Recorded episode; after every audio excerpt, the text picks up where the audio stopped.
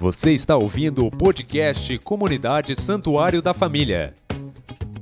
Acompanhe as novidades seguindo nosso perfil no Facebook e Instagram, arroba Comunidade Santuário Família. Fiquem agora com a nossa programação. Graças a Deus. Obrigado, pastor Bernard, por orar por nós. E aqui estamos mais um domingo, né? Eu acredito que sejam, sempre falo isso, que é uma maneira excelente de começar uma semana na presença de Deus. Espero que todos sejam conscientes disso, né? Eu faço isso por muito tempo e eu faço e eu quero continuar até o final da minha vida em algum lugar, em sei lá onde, mas eu quero estar na presença de Deus no domingo à noite, eu quero estar. Ou domingo, eu não posso começar uma semana sem estar na presença de Deus, sem ver meus irmãos, né? sem pelo menos ver, porque hoje nós não podemos fazer muita coisa, né? mas pelo menos ver. É, até mesmo os pastores aqui, a gente não é, é, termina a reunião, não, não dá nem para conversar, cumprimentar, ou, né? mas pelo menos ver, seria ótimo, né? ótimo ver você, ver cada rostinho aqui, cada irmão que Deus chamou para estar aqui na casa do Senhor. Não, porque não temos nada aqui de especial, né? Mas o Senhor atrai você para cá. Foi o Senhor, irmão. Não, pode, você pode ver, não tem nada de especial aqui. Se você quiser achar defeito, irmão, você vai ter facilidade, muita facilidade. Então, que você tenha essa noite realmente o teu foco é em Deus, na palavra de Deus, no conhecimento de Deus, na preparação que Deus tem para fazer pra, com a tua vida. Que você seja, sabe, que você vença todos esses outros obstáculos que você encontra para realmente estar com o teu coração aberto né, para receber algo do Senhor. Né, os irmãos, é, podemos assentar. Bem, fica melhor para você sentar, né? Bem melhor. Glória a Deus. Domingo nunca é bom que você visite pastor que vai pregar, tá? Nunca visite um pastor que vai pregar domingo, que é ruim. É ruim. Porque ele geralmente ele, não sei, não sei, cada um é cada um, né? Mas é, assim é, a gente fica mais esperando o Senhor e, e às vezes chega uma visita, né? Aí você não pode dar, você está tá, tá conversando ali, mas a tua cabeça está pensando em outras coisas, na reunião da noite, como será, tal. Né? E, e, mas a gente serve, foi bom porque eu servi, né? Então a gente serve e aí Deus também se agrada, né? Quando a gente está pronto a servir, né? Então glória a Deus por tudo, estamos felizes nesse domingo não temos motivos outros senão a, a nossa alegria no Senhor, né, irmãos? Alegria no Senhor, que é a nossa força. Como diz ali, é, se não me engano, a alegria do Senhor nosso. Neemias. Neemias, confere, pastor Silvio. Neemias, capítulo 8, versículo 10, eu acho que diz isso. A alegria do Senhor é nossa força. Né? E é verdadeiramente, essa é a nossa força. É por isso que estamos aqui. Irmãos, eu, nesses últimos domingos aí, a gente tem falado um pouco, nós temos uma proximidade com o Apocalipse, né? Então, é algo que eu percebo também que não é só nós aqui que estamos tendo esse momento de estarmos olhando para o Apocalipse. Talvez muitos irmãos aqui até nem sequer é, tiveram um contato com o Apocalipse, né? porque é um livro um tanto quanto, de, assim, uma leitura um pouco mais densa, realmente, é algo muito profético. E, e realmente, Apocalipse é um texto que quase os pastores não preferem muito pregar porque precisam um estudo mais aprofundado. Mas nós temos que desmistificar isso. O Apocalipse para nós é uma revelação de Deus, das coisas futuras, o próprio Jesus revelando para nós. Né? Sem dúvida, nós lemos no outro culto, eu quero fazer um resumo breve aqui sobre esse, esses, esses cultos que nós tivemos falando sobre Apocalipse. Quero fazer um resumo bem breve. Apocalipse 1 e 3 diz lá, né, a revelação de Jesus Cristo que Deus lhe deu para mostrar aos seus servos o que em breve há de acontecer. Ele enviou o seu anjo para torná-la conhecida ao seu, seu servo João, que dá testemunho de tudo que viu. Isto é, a palavra de Deus. É o testemunho de Jesus Cristo. Feliz é aquele que lê as palavras desta profecia e felizes aqueles que ouvem e guardam e nela o que nela está escrito, porque esse tempo está próximo. Então aqui nós vemos, irmãos, é, Deus, Jesus falando, isso aqui é palavras do próprio Jesus. Jesus instruindo agora, né, através do anjo, a pessoa do seu servo João que estava preso. Então, essa aqui é a última instrução que Jesus dá, desde o Éden né, até ao, ao fim. Essa é aqui a palavra, Apocalipse é o fim. Esta é a palavra que, que vem aos nossos corações, essa é a última palavra. Que nós devemos estar, então, é, olhando para ela, é, nos debruçando até para absorvê-la em nossos corações, porque a Bíblia diz que bem-aventurado é aquele, feliz é aquele que lê e guarda essa palavra, essa palavra que é mostrada, que é demonstrada para nós. Feliz é. Então isso é bíblico. Alguém pode até não gostar, mas isso é palavra de Deus, irmãos. Feliz é. Então nós não podemos ter aquele momento em que, ai, Apocalipse, não, não, né, não. Eu tenho que querer saber, Lógico que nós não temos aqui e você, tempo para entrarmos a fundo no Apocalipse, esgotarmos o assunto de Apocalipse, não temos como. Mas você tem recurso, você tem aí a internet, você tem cursos que vão versar sobre isso. Se você tiver realmente desejo de se aprofundar, né, então você vai se aprofundar. Então nós entendemos aqui por esse texto que há uma brevidade, há um, uma situação em que nós não podemos achar que não, que isso não é para esse tempo, não. Aqui está claro aqui, né? Porque o tempo está próximo. Aqui Deus está nos mostrando que há, sim, né, uma ênfase na aproximação desse tempo, desse tempo que está por chegar. E nós não temos como mudar essa realidade, irmãos. Não temos. Você pode olhar como nós estamos vivendo hoje. São coisas que estão acontecendo. Né? Glória a Deus. E os tempos são esses, são os tempos de dificuldade que, por mais que queiramos que seja cada dia melhor e que os governos acertem, né, mas temos uma palavra que irá se cumprir. O Apocalipse é uma palavra que se cumprirá. Então, não temos como mudar. O tempo está próximo. Isso tem que estar no teu coração, irmão. O tempo está próximo. Eu, eu entendo que nós temos que viver nessa nessa situação. Nós estamos conquistando, Deus está te abençoando, e Deus quer te abençoar mais ainda, mas os tempos estão próximos. Nós temos que entender isso. Vai chegar a hora, vai chegar a hora em que o relógio de Deus se estará em conformidade com o relógio da terra. E vai acontecer então. Isso é algo que não temos como fugir. Temos que entender que há um sentido imediatista, né? de imediatismo. Vai chegar o tempo que a palavra de Deus e o tempo da terra se alinharão. Vai acontecer isso. Vai acontecer. Não temos como tirar isso da nossa mente. A palavra do Senhor fala que está próximo. Né? Então, toda a Bíblia que foi escrita, todos os textos bíblicos, a palavra do Senhor está nos apontando, né, para que nós tenhamos um estilo de vida, estarmos, sabe, diante do Senhor, adequando a nossa vida para este momento. Este momento é o foco, né? Nós estamos vivendo na perspectiva de que daqui a pouco o Senhor voltará. O Senhor voltará. Nós temos que estar totalmente condicionados a esta vinda, totalmente, sabe, com a nossa vida no padrão que Deus quer, para que então nós possamos participar desse momento tão importante. E nós precisamos estar alertas contra isso na nossa vida, quanto a isso.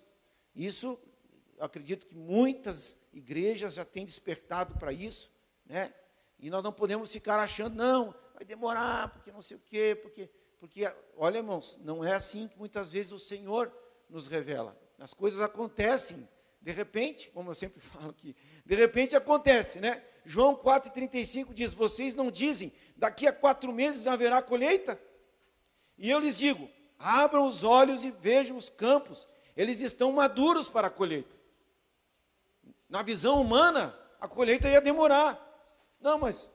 Né? E Jesus falou: não, abram os olhos, os campos estão maduros. a visão, a visão de Deus, muitas vezes não é a mesma visão nossa. Então nós temos que despertar para isso, que o Senhor tem sim um momento, tem a hora, tem um tempo Não podemos dizer, ah, vai, vai demorar, porque já faz dois mil anos que, aconteceu, que Jesus falou, que o Apocalipse foi escrito. Né? Não, mas só que agora nós estamos vendo as coisas caminhando cada vez mais, situações que evidenciam que esta situação está próxima. Muito em breve vai acontecer. E nós temos que escolher então, como vamos estar nos portando nesse tempo? De uma maneira relapsa, de uma maneira um tanto quanto desapercebida ou não? Não, eu sei, eu estou consciente desse tempo, eu estou consciente que o Senhor vai fazer a sua vontade prevalecer, e o que estiver acontecendo é, é plano de Deus, é algo que Deus está fazendo na terra. Então, nós temos que ter essa situação, brevidade, muito em breve, né? Tem aquela frase que eu acho que eu já falei aqui: vivamos hoje como se Cristo voltasse amanhã. É uma frase, não está na Bíblia isso. Mas se você pensar bem, isto enseja um monte de coisa. Né? Já pensou, irmão? Vivamos hoje como se Cristo voltasse amanhã. Amanhã Jesus vai voltar. O nosso culto ia se estender, com certeza, até amanhã. Nós íamos ficar aqui louvando, adorando o Senhor, bendizendo o Senhor, cultuando ao Senhor, porque sabíamos, mas o Senhor não nos disse o horário. O segundo aspecto, irmão, é que quando a gente olha aqui para o Apocalipse, a gente não vê aquele Jesus como nós víamos lá o Nazareno. Ele não agora não é mais o Nazareno, aquele que palmilhava na terra, que curava os enfermos. Esse Jesus é diferente. É um Jesus que fala de coisas diferentes, ele se manifesta diferente. Ele não é mais agora o carpinteiro que estava lá ajudando seu pai. Não, agora ele chega de uma maneira diferente, uma forma diferente, externamente ele é diferente. Ele se, se manifesta agora né, de uma, uma forma totalmente que ele não era daquele jeito que ele está agora aparecendo no Apocalipse. Ele é diferente. Ele não está mais falando agora em milagre, você não vai encontrar aqui no Apocalipse Jesus curando ou fazendo alguma coisa, ou prometendo milagres, coisas que nós precisamos, e ele não mudou. Ele só está se manifestando de uma maneira diferente. O nosso Senhor Jesus continua curando, Ele continua salvando, Ele continua nos dando graça, Ele continua, Ele, ele é imutável. O que ele falou, ele continua, só ele se manifesta diferente agora. Nós podemos até, né, nesse tempo que passa, e a gente vai às vezes cansando com algumas coisas, com as atividades, e foi falado aqui essa noite em estresse e coisas assim, né? Em 2 Coríntios diz assim, ó, 4,16. Por isso não desanime, por isso não desanimamos. Embora o exterior estejamos desgastados, desgastar-nos, interiormente estamos sendo renovados dia após dia. O Senhor, irmãos, Ele, nessa situação toda que nós vivemos, Ele quer nos renovar. Ele vai nos renovar. O Senhor, Ele é, ele é um Deus de renovação. Você pode ver que a palavra do Senhor diz, né? mas transformáveis pela renovação do vosso entendimento. É algo de renovo. Esse evangelho que nós temos que viver é algo de renovo, é uma fonte inesgotável. É algo que flui, é uma cascata de Deus que jorra, que desce e que, sabe, cada dia são águas novas, águas que vêm sobre nós, águas de, águas de renovo, de limpeza. Então, por mais que estejamos desgastados no nosso interior, estamos sendo renovados dia após dia, 2 Coríntios 4,16. Isso o Senhor está nos prometendo, que Ele vai nos renovar, ou seja, Ele vai estar conosco dia após dia. Dia após dia você pode contar com Ele, irmão. Deus não te abandonará, mesmo em densas trevas, mesmo na situação difícil que estamos vivendo. Ele continuará conosco, Ele caminha conosco dia após dia. Há renovo de Deus para a sua vida, dia após dia. Há renovo de Deus. Busque esse renovo do Senhor. Busque. Ah, mas como é que eu faço isso, pastor, para mim me renovar?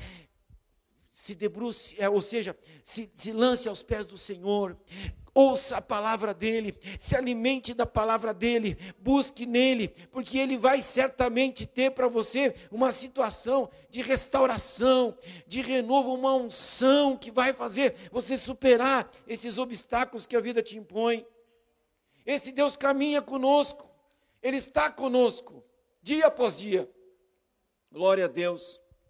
Apocalipse 1 e 10 diz: No dia do Senhor achei-me no espírito e ouvi por trás de mim uma voz forte como de trombeta.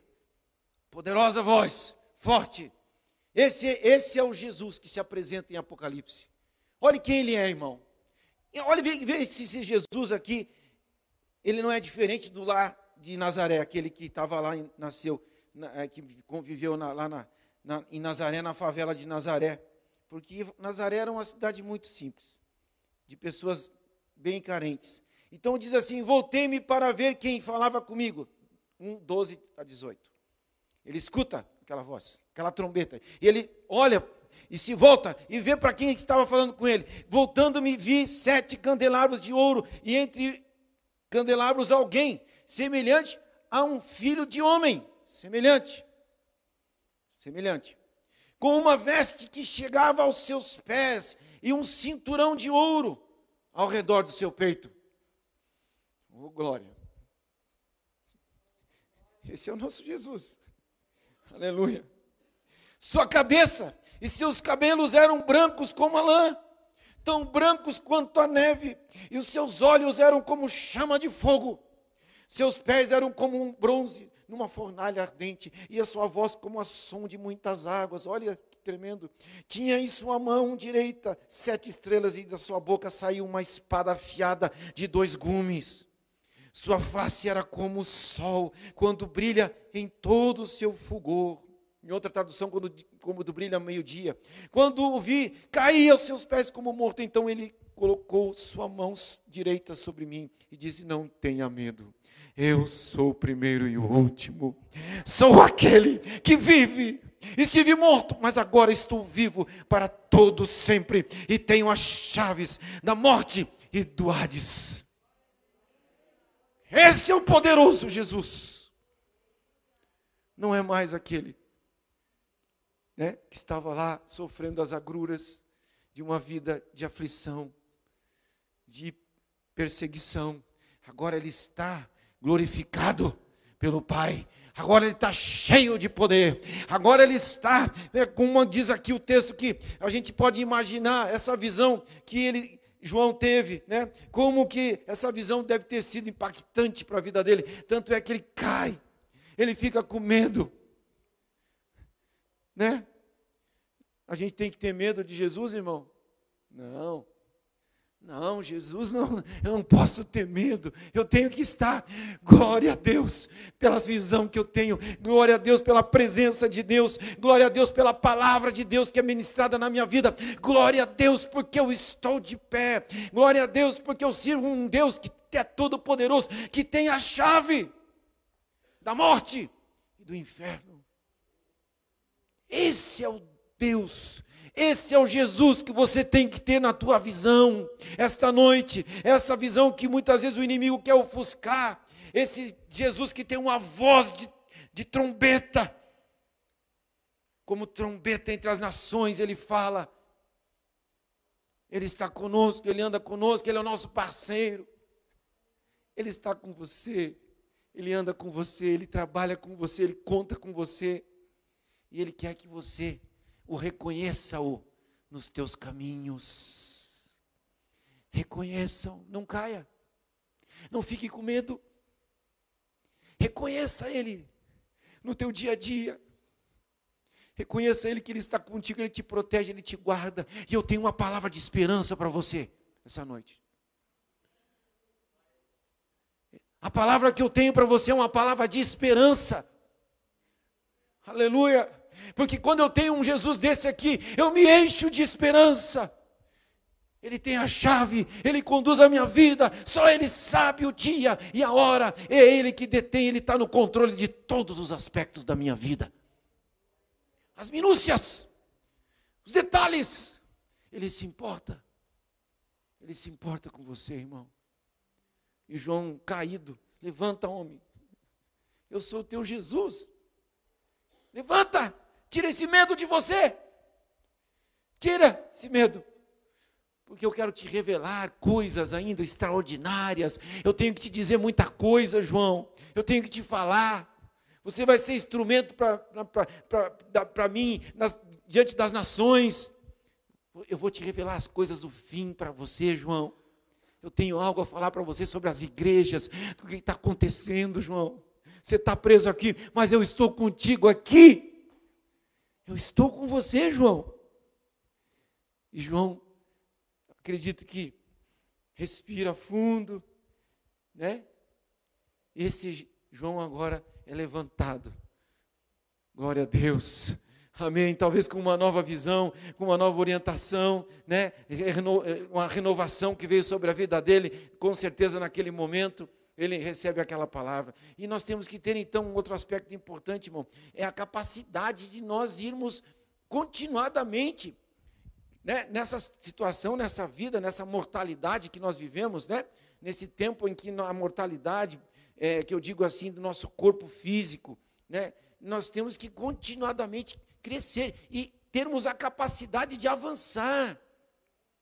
Avançar no conhecimento, avançar na presença do Senhor, ir em frente, nós não podemos parar, não podemos retroceder.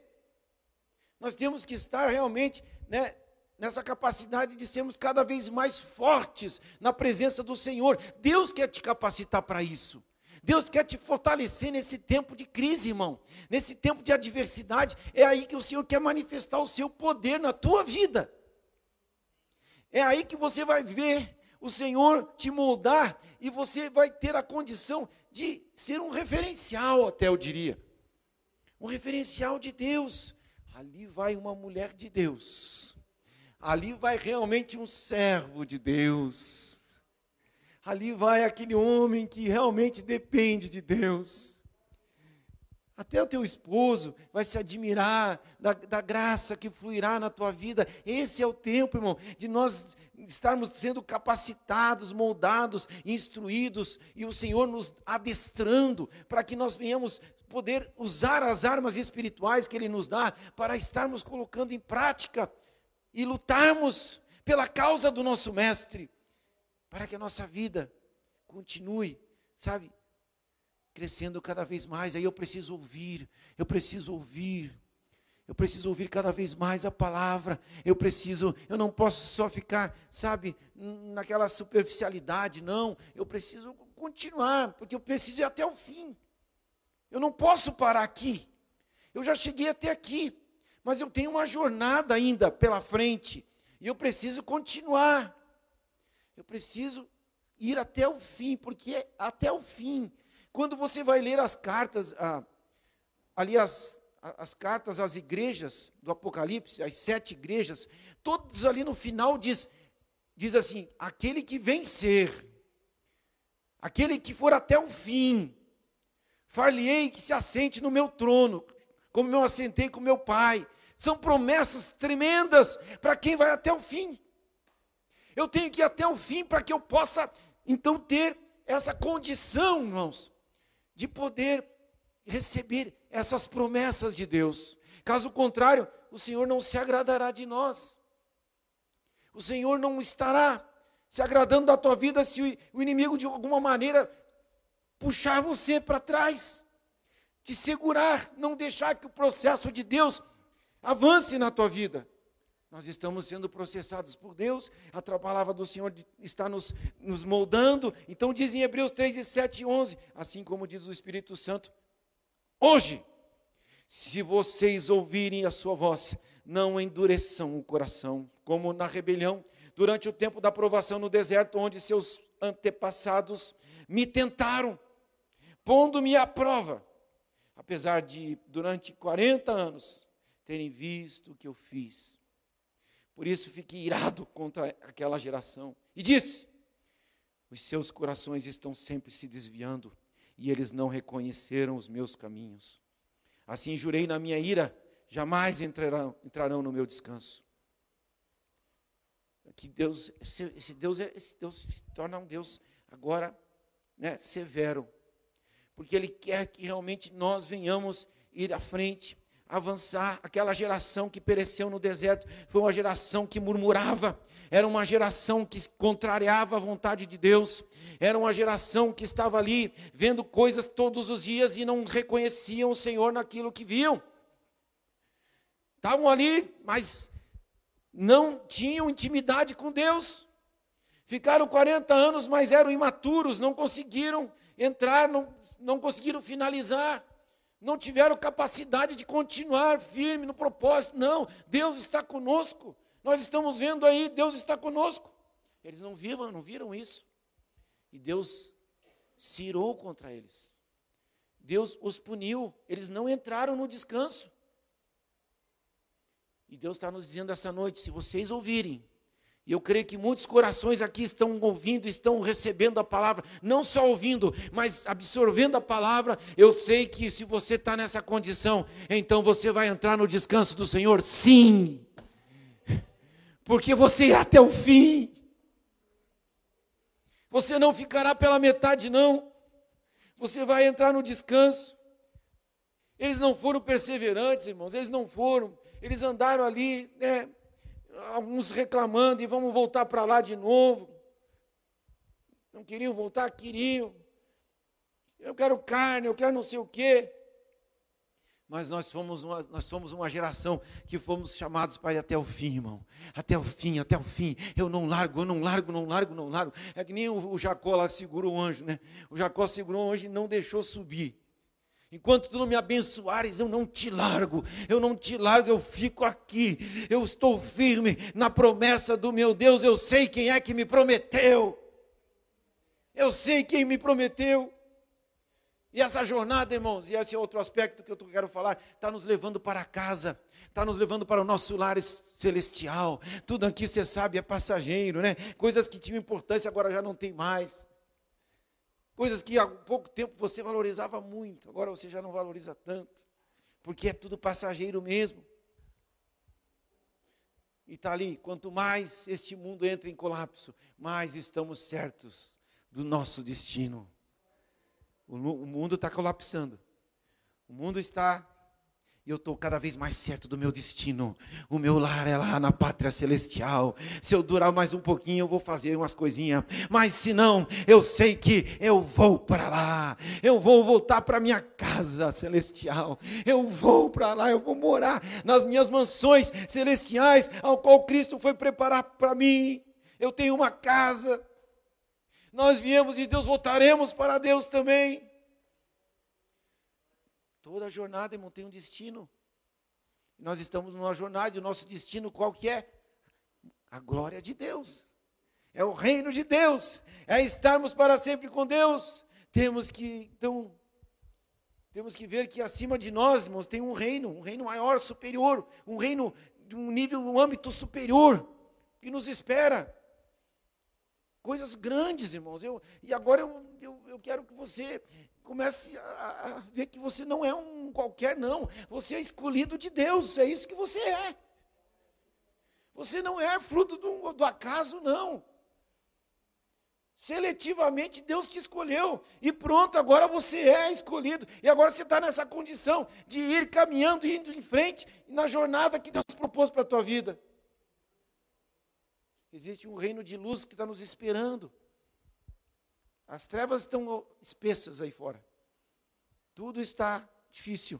Mas há um reino de luz, um reino de luz que não é o nosso destino, aleluia. Nós estamos indo para lá, então, irmão, aí o inimigo fica, claro, fica perdido, porque ele, ele não sabe o que fazer mais, porque ele sabe que a hora está chegando, e agora ele tem que tentar fazer o, o, alguma coisa para tentar impedir que alguém possa acessar este reino. É por isso que há uma guerra espiritual constante e o inimigo se levantando. Ele sabe que a hora dele está contada já, já está. O Senhor sabe, né? E nós estamos aqui nessa situação e aqui Apocalipse 12, 12 diz, portanto, celebre os céus e os que neles habitam, mas ai da terra e do mar, pois o diabo desceu até vocês. Ele está cheio de fúria, pois sabe que lhe resta pouco tempo é por isso que você vê tanta coisa acontecendo.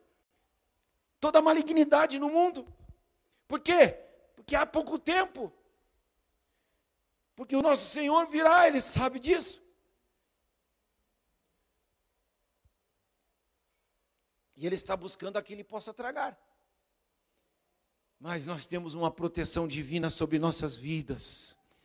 Algo nos protege. A palavra do Senhor diz que tem um anjo ao redor daqueles que temem ao Senhor. Há um anjo que está postado ao teu redor, aquele que teme ao Senhor, a proteção divina sobre a vida dele. Ah, ele está ali protegido pelo anjo do Senhor, que acampa-se ao redor daqueles que o temem. Então, quando eu olho para essas revelações, eu me encho de esperança, irmão. Eu tenho que ter esperança. Sabe o que, o inimigo quer fazer? O inimigo quer roubar a tua esperança. Tem uns caras na, na, internet, dando curso, uns chamados coach. Os caras chegam até chato, eles são até chato. De tanto que eles falam em coisa de motivação, em papapá, papapá. E eles são chatos até porque eles ficam falando aquilo ali, papapá, sabe? E as pessoas até escutam um pouco, mas parece que aquelas palavras são meio vazias, sabe? Daqui a pouquinho parece que não serve. Mas os caras estão cheios de esperança. Olha assim, os caras estão cheios de esperança. Você quem é que dá esperança para esses caras? Você faz isso, você vai vencer. Fala um monte de coisa. Eu nunca fiz curso, mas tem curso, inclusive, para isso. Né? Tem curso. Só que, irmãos, nós que estamos conhecendo a palavra e sabemos do nosso destino e sabemos para onde é que estamos indo, nós temos que estar cada dia mais cheio de esperança. Não porque alguém quer nos influenciar, porque eles ficam sorrindo sempre, falando sempre coisas boas, e, estão sempre sorrindo, os influencers, né? Não é tempo de você buscar influência humana, é tempo de você olhar para a palavra de Deus, porque ela sim vai te dar essa sensação, essa condição de estar estabilizado, porque você sabe o que está acontecendo, você sabe o que espera, o que te espera. Aleluia, o profeta Jeremias, então ele fala, né, diz assim no 3,21, né, diz assim: Todavia, lembro-me também do que pode dar-me esperança. Graças ao grande amor do Senhor é que não somos consumidos, pois as suas misericórdias são inesgotáveis, renovam-se a cada manhã e grande é a tua fidelidade. Digo a mim mesmo: a minha porção é o Senhor, portanto nele porei a minha esperança. Amém? Qual que é a tua esperança? Irmãos, nós temos que viver nesse tempo, cada dia mais nos abastecendo de esperança. A minha esperança é o Senhor, a minha esperança vem do Senhor. Eu estou focado, é Ele que me dará a condição de ver as situações, por mais difíceis que sejam, mas eu estou cheio de esperança, porque o Senhor tem falado comigo. Aleluia, eu não preciso de autoajuda, não. Eu tenho a esperança, a minha esperança está no Senhor, porque Ele renova cada manhã a sua fidelidade. Digo a mim mesmo, a minha porção é o Senhor, portanto nele porei a minha esperança. Eu digo para mim mesmo, irmão, você tem que lutar contra você mesmo. Às vezes tu olha para a tua condição, você não vê esperança nenhuma. Você não imagina como que vai se cumprir a promessa de Deus se eu estou nessa situação. Ah, mas você mesmo, você vai dizer: digo a mim mesmo, eu estou cheio de esperança no Senhor, proclame isso.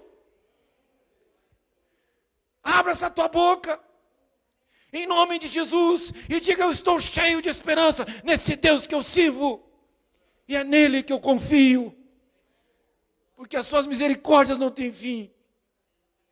Aleluia, é esse Deus que nós temos que servir. Eu digo a mim mesmo, eu falo para mim mesmo. Eu não aceito vozes contrárias, eu não preciso de influenciadores. Eu tenho um Deus que, que eu confio. Sabe, porque o inimigo quer colocar desesperança na tua vida, ele quer te ver desesperado. O inimigo quer ver você sem rumo, sem destino. Mas o Senhor te enche de esperança. Eu tenho palavras de esperança para você essa noite, porque eu conheço a palavra de Deus, eu vejo a esperança que eu tenho, eu sei para onde é que eu estou indo, eu tenho que passar por algumas aflições, mas a palavra está dizendo aqui para mim: ah, bem-aventurado aquele que lê, amém, glória a Deus, bem-aventurado é aquele que confia, bem-aventurado é aquele que ouve as palavras dessa profecia e guarda, no... então eu estou firme, eu sei que o Senhor está comigo. Olha o que diz aqui Romanos 4,18, que coisa linda. Diz assim: O qual em esperança creu contra a esperança, tanto que ele tornou-se pai de muitas nações, conforme o que lhe fora dito. Assim será a tua descendência. E não enfraqueceu na fé, não atentou para o seu próprio corpo já amortecido, pois era já quase de 100 anos, nem tampouco para o amortecimento do seu ventre, do ventre da sua, da, da, ventre de Sara. Estou meio engasgado aqui o qual em esperança creu contra a esperança. Olhe bem, irmãos. Em esperança ele creu, ele creu contra. Ou seja, ele lutou contra si mesmo. Ele sabia que não tinha esperança, mas ele lutou contra a esperança. Ele era consciente, não tem jeito, não tem esperança, não tem nada, mas eu vou lutar contra. Eu vou fazer brotar essa esperança dentro de mim. Eu vou crer nas promessas do meu Senhor. Ali estava Abraão, sabendo que já estava velho. A esposa, 90 anos, 90 anos, complicado, né? Ele tinha até razão de, de, de crer, né? de, contra a esperança. Mas ele, mesmo assim, irmão, ele não enfraqueceu na fé e não atentou para o seu próprio corpo. Ele continuou na esperança. Ele ficou ali firme. E qual era em esperança, creu contra a esperança, ele bateu de frente contra a, a, a, o pessimismo, ele bateu de frente contra toda questão de dúvida, ele foi realmente ali, lutou contra si, era mais fácil, muito mais fácil, ele não tem mais esperança, mas ele lutou, ele se esforçou, ele foi, ele viu, ele conseguiu ver, aleluia, o favor de Deus na sua vida. Esse é o nosso Deus. É o Deus de Abraão. Desse que é um exemplo para nós de fé. Esse é o nosso Deus. E você tem que estar cheio de esperança. Porque eu continuo afirmando que Deus tem cuidado de você, amém, irmão? Deus tem cuidado de você. Nós temos que parar, assim, de vez em quando tu para, irmão, e dá uma olhadinha os, os, os bichinhos que são companheiros da gente, que estão sempre por perto da gente. Né? Olha para eles, como diz ali a palavra, pode virar ali, irmão. Olhai para as aves do céu, que não semeiam, nem ceifam, nem ajuntem em celeiros, e o vosso Pai celestial as alimenta. Não valei vós mais do que elas? Olha, eu tive que parar esses dias, eu fiquei olhando para os bichinhos, sabe que esse passarinho, esse pardaleco, estão ali, eles não sabem se amanhã o que, que vai ter para comer, eles não estão nem aí. Eles estão vivendo assim, ó, despreocupadamente. Eles têm, têm, algo muito que eu acho muito importante, sabe, irmãos, nesses passarinhos, que eu, pelo que eu percebo, lá em casa, às vezes tem lá, ainda tem uns matos lá, tem de vez em quando, né? Então, assim, na frente da casa. Então, a primeira coisa que eles fazem quando acordam, eles começam a cantar. Primeira coisa, algum gesto eles fazem. E eu acho que aquele instinto deles é de louvor a Deus, aí é conjectura, tá? É de louvor a Deus, eu acredito. Por que, que eles cantam? Eles acordam e já, já começa ali, opa. Será que a gente não tem que aprender com eles, pessoal? Sabe? Primeira coisa que eles fazem, estão talvez agradecendo a Deus por aquele dia, então eles, eles começam a cantar, a adorar ali do jeitinho deles, né? Eles não estão. Então, por isso que aqui está a palavra do Senhor dizendo: olhai para as aves do céu. Olhe. Será que você não vale mais que um, que um pardaleco? Ou até uns outros que são mais insignificantes ainda? Você vale muito mais. Você, você tem valor, você é um valor extraordinário, irmão. Teu valor é inestimável, não tem, é o preço do sangue vertido na cruz que Jesus derramou por você. Então você tem que ter essa esperança, tem que ter essa convicção.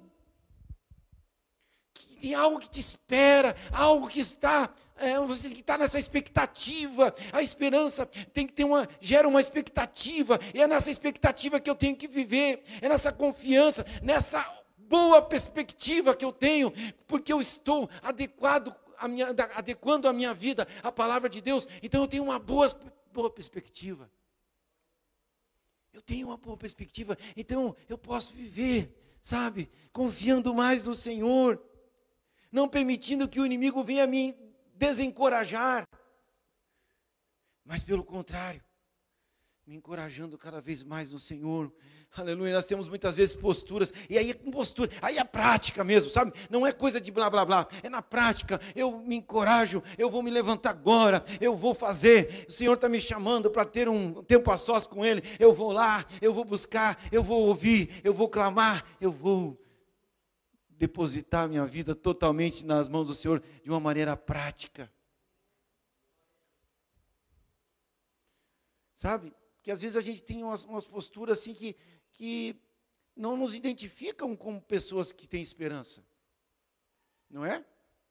Às vezes a gente não se pega aí preocupado. Às vezes a gente não se pega aí, muitas vezes, ai, agora? A ansiosidade, né, tomando conta. Irmão, e eu não preciso fazer nenhuma.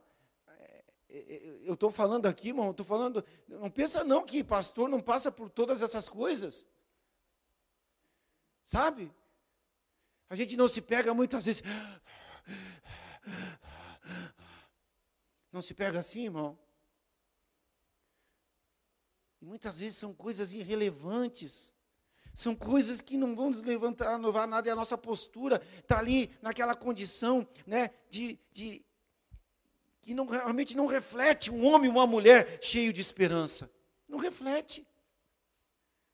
E a gente conhece a palavra, e a gente estuda a palavra, e a gente sabe, e a gente conhece tudo, sabe que Deus está conosco, tudo, mas parece que o inimigo quer nos sufocar. A pressão é grande. E quando eu falo que Todos nós estamos suscetíveis a isso, né? Em 1 Reis, capítulo 18, versículo 42, nós vamos falar de Elias um pouquinho. Elias é um exemplo clássico, né? Diz assim: E Acabe subiu a comer e a beber. Mas Elias subiu ao cume do camelo e se inclinou por terra e pôs o seu rosto entre os seus joelhos e disse ao seu servo: Sobe agora, olha para lá, para o lado do mar. E subiu e olhou e disse: Não há nada. Então disse ele: Volta lá sete vezes. E sucedeu que a sétima vez disse: Eis que uma pequena nuvem, como a mão de um homem, subindo do mar. Então disse ele: Sobe e diz a Acabe: Aparelha o teu carro e desce para, para que a chuva não te impeça. Irmão, um profeta de Deus, cheio do Espírito Santo de Deus, um homem usado na mão de Deus, um homem que viu milagres acontecer. Esse homem ora por três anos e meio e não chove, e ele ora de novo e Deus manda a chuva. Ele vai lá em cima do, no Carmelo lá e vence os, todos os profetas contrários lá. Deus usa ele. Deus faz dele um instrumento nas mãos de Deus. Daqui a pouco esse homem está onde, irmão? Com a cabeça no meio das pernas. Vocês leram ali, gente? A Bíblia diz que ele estava e disse ao servo: sobe. Ele estava, ó, e pôs o seu rosto entre os seus joelhos. Estava lá o grande profeta de Deus. Que postura é essa, irmão? Alguém que está com a cabeça no meio dos joelhos. Você pode pensar um monte de coisa. Esse homem está amedrontado. Esse homem está agora numa situação desesperada. Ele está, mas ele viu milagres, ele viu tanta coisa. Mas agora ele está num momento de fragilidade.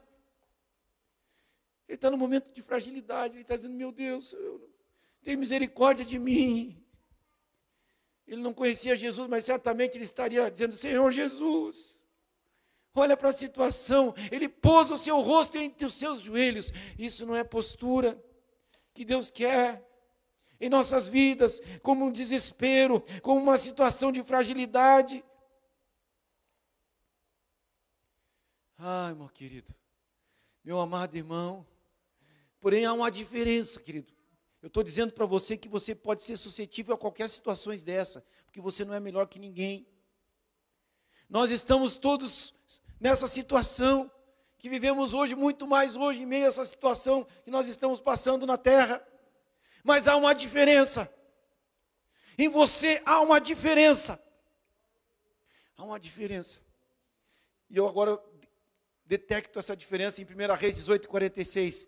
Olha bem. E a mão do Senhor estava sobre Elias, o qual cingiu os lombos e veio correndo perante Acabe até a entrada de Israel.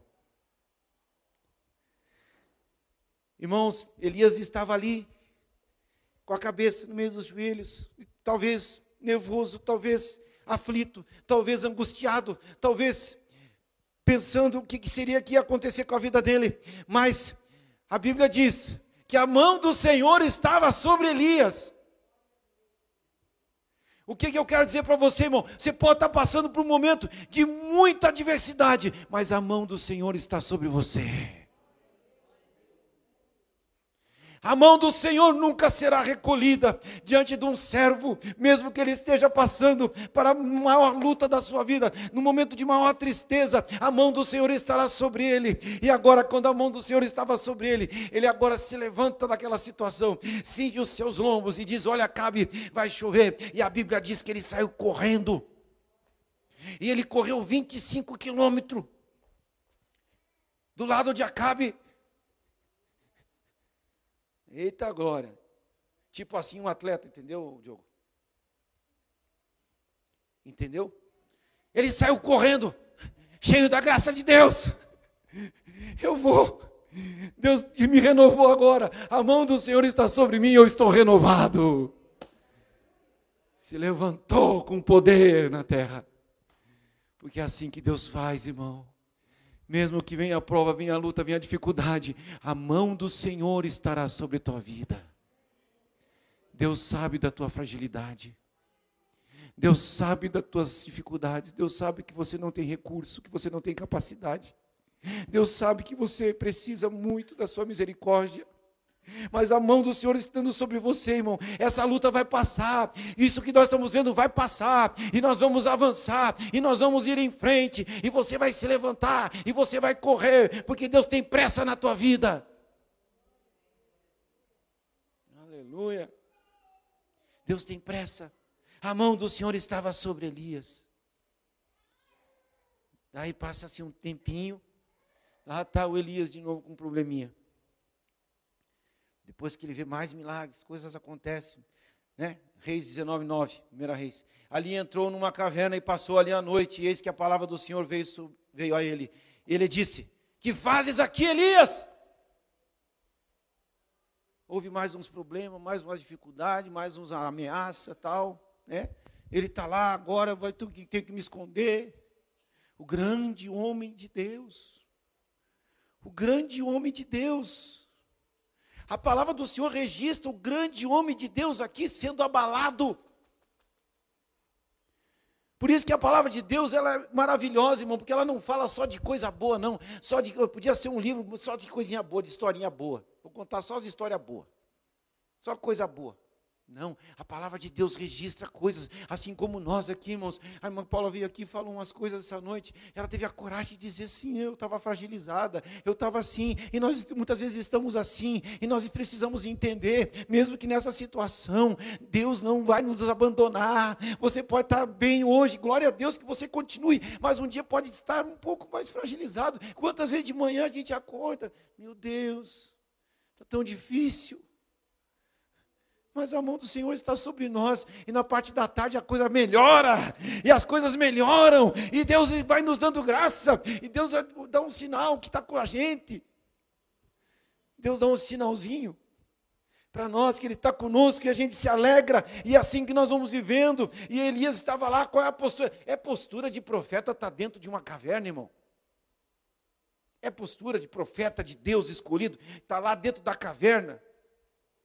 E Deus fala: O que fazes aqui, Elias. Deus estava na caverna junto com Elias ou não estava, irmãos? Estava. Eu estou dizendo para você que Deus não te abandona, irmão. Nem nas cavernas da tua vida Deus vai te abandonar. Ele estava lá junto com Elias, dentro da caverna. O que fazes aqui, Elias? E Deus manda ele sair para fora. E Deus é maravilhoso. Elias estava, sem, sem dúvida, irmão, numa depressão tremenda. Quem quer entrar em caverna para ficar junto com o morcego, tem algum problema na vida, não é? Alguma coisa está acontecendo que está tá difícil. Né? Mas o Senhor estava lá com ele. O que fazes aqui, Elias? Sai para fora, Elias. E Deus é maravilhoso que Elias não queria ouvir Deus falar no terremoto. E nem no vento forte. Não era daquele jeito que ele precisava ouvir. Uma pessoa que está nessa situação, irmão, que é um carinho, que é uma voz mansa, que é um, um, uma voz baixinha, não quer terremoto. A pessoa está lá, Elias assombrado, agora vai. Então Deus, sabendo do coraçãozinho dele, Deus fala mansamente com Elias. Elias, você não está sozinho, não. Tem muita gente com você, tem muitos profetas, tem sete mil, se não me engano, que não se dobraram a Baal, estão esperando você você tem que ungir um rei ainda, você tem que fazer muita coisa. Eu, daqui, eu não quero fazer coisa tremenda para você, homem. Em outras palavras, Deus está dizendo assim: olha, quem sabe das coisas sou eu. Vem aqui, sai para fora, vai agora. Eu já estou mandando um anjo para te alimentar. Tem pão para você, tem água. E ele caminha com aquela aguinha, aquele pão, 40 dias e 40 noites, vai até o Monte Oreb. Olha que coisa linda! E Deus agindo na vida do profeta, porque Deus estava com ele. Então, nossa postura, irmão, deve ser uma postura: eu estou aqui, mas o Senhor está comigo ainda, o Senhor não vai me abandonar. E o Senhor vai achar uma forma de falar com você de uma maneira eficaz. Você não pode permitir que esse desencorajamento tome conta de você, que essa situação venha se avolumar e que você não venha ver com ver, viver a, a esperança se acabar. Você não pode permitir que a esperança venha ser tirada da tua vida. Você tem um Deus, você tem um Senhor, você tem esse Deus que eu estou falando para você que não abandona. E nós estamos vendo os exemplos aqui. E Ele vai falar contigo. Sabe o que, que Deus quer, irmão? Que nós nos posicionemos num lugar de autoridade. Deus quer te dar autoridade, irmão. Para você poder estar se levantando, dizendo: Não, eu vou em frente, eu vou prosseguir, nada vai me segurar, eu vou até o fim. Eu tenho autoridade para ir até o fim, porque Deus me concedeu essa autoridade. A Bíblia diz: Eis que vos dou poder. Deus está nos dando poder, Deus já nos deu poder para pisar sobre escorpiões, serpentes esse é o nosso Deus que nos dá, Ele nos dá, o Todo-Poderoso Deus nos dá poder. Aleluia, coloque esse nome na tua boca. Use o nome de Jesus. Em nome de Jesus eu vou vencer. Em nome de Jesus eu tenho autoridade. Eu vou agora até o fim. Eu não vou retroceder. Como está escrito nossa postura, é de estarmos na presença de Deus como intercessores, conscientes que almejamos, sim, uma pátria celestial. Essa é a nossa postura, até de intercessores, intercedendo pelas nações, por aqueles que vivem na obscuridade, por aqueles que não têm conhecimento. E quantos são, irmãos? Quantos nossos irmãos que estão por aí vivendo na ilusão? Mas o Senhor já tem aberto os nossos olhos, então agora eu tenho até condição de me levantar e de clamar e dizer: Senhor, tem misericórdia do teu povo, tem misericórdia desses nossos queridos que não conhecem, que estão vivendo, sabe, à mercê de, um, de coisas meramente humanas que a gente sabe que são coisas efêmeras. Então, irmão amado, nós temos sim uma condição maravilhosa de vencer de vencer. Você foi chamado para ser vencedor. Eu estou encerrando Hebreus 10, 23, diz: apeguemos-nos com firmeza e esperança que professamos, pois aquele que prometeu é fiel. Aleluia. Apeguemos-nos com firmeza à esperança que professamos pois aquele que prometeu é fiel, irmão. Amém? Esse nosso Deus é fiel. Apegue-se, apegue-se com firmeza à esperança. A esperança é tudo na tua vida. A esperança, o inimigo não pode tocar na tua esperança, irmão. Não pode. Ele pode até tocar em algum um aspecto, porque muitas vezes acontece mesmo, algumas situações adversas. Mas a esperança que eu tenho nesse Deus, ela é imutável, ela é intocável, ela não, não é inabalável. Eu vou continuar assim, cheio de esperança nesse Deus que eu sirvo e vou até o fim. Se coloque de pé em nome de Jesus. Eu vou até o fim nessa esperança. Eu sei para onde é que eu estou indo, eu sei para onde é que eu estou caminhando. Eu caminhando vou para Canaã. Eu vou sim, eu estou indo em frente. Não retrocederei. Deus te capacitará. Não temas. Não temas, irmão. Não temas o que o homem pode fazer. Aleluia. Se apegue com firmeza à esperança. Esperança que, que você tem professado nas suas atitudes. De estar na presença do Senhor. E quando eu falo de esperança, eu entendo que temos que ter atitudes que então nos mostram que somos realmente homens e mulheres que têm postura de homens e mulheres que têm esperança no Senhor. Eu luto contra a própria minha esperança. Eu luto contra. Contra. Eu escutei o pastor falar assim que, que os irmãos chegaram a falar para ele, ah, você está você tá sempre cheio de esperança, assim. Esse eu não. Tem dia que eu vim me de arrasto para a igreja aqui. Eu estou lutando contra a minha própria esperança. Mas eu venho, eu luto. Aleluia, irmão, é tempo de lutar. É tempo de me abastecer de esperança que vem do Senhor. Escute as coisas de Deus, que você vai se encher de esperança. Conheça a palavra de Deus e você vai se encher de esperança. Há um novo amanhã para você. Um novo amanhã.